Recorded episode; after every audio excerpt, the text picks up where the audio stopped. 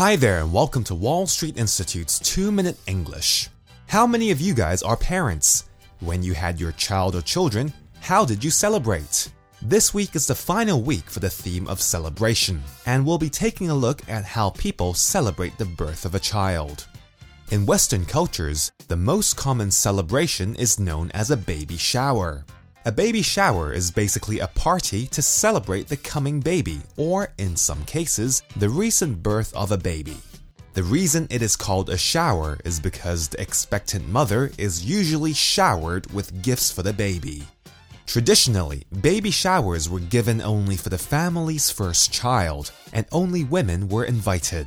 The original intent was for women to share wisdom and lessons on the art of becoming a mother. However, these days, the people who are invited to a baby shower could also include males, possibly friends, and co workers, etc. It really depends on what the mother wants.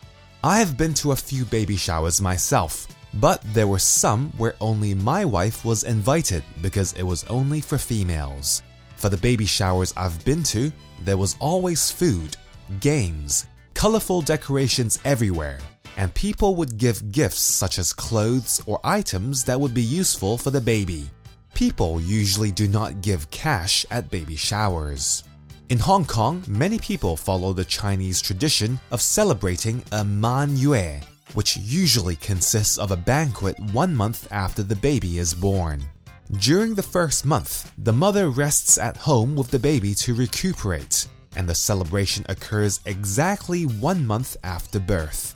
I've only been to one Man Yue, and it felt like going to a wedding banquet because so much food was served. Similar to a Chinese wedding, I remember I gave cash to the parents of the baby at the Man Yue. Well, that's all for this week's 2 Minute English. Bye bye.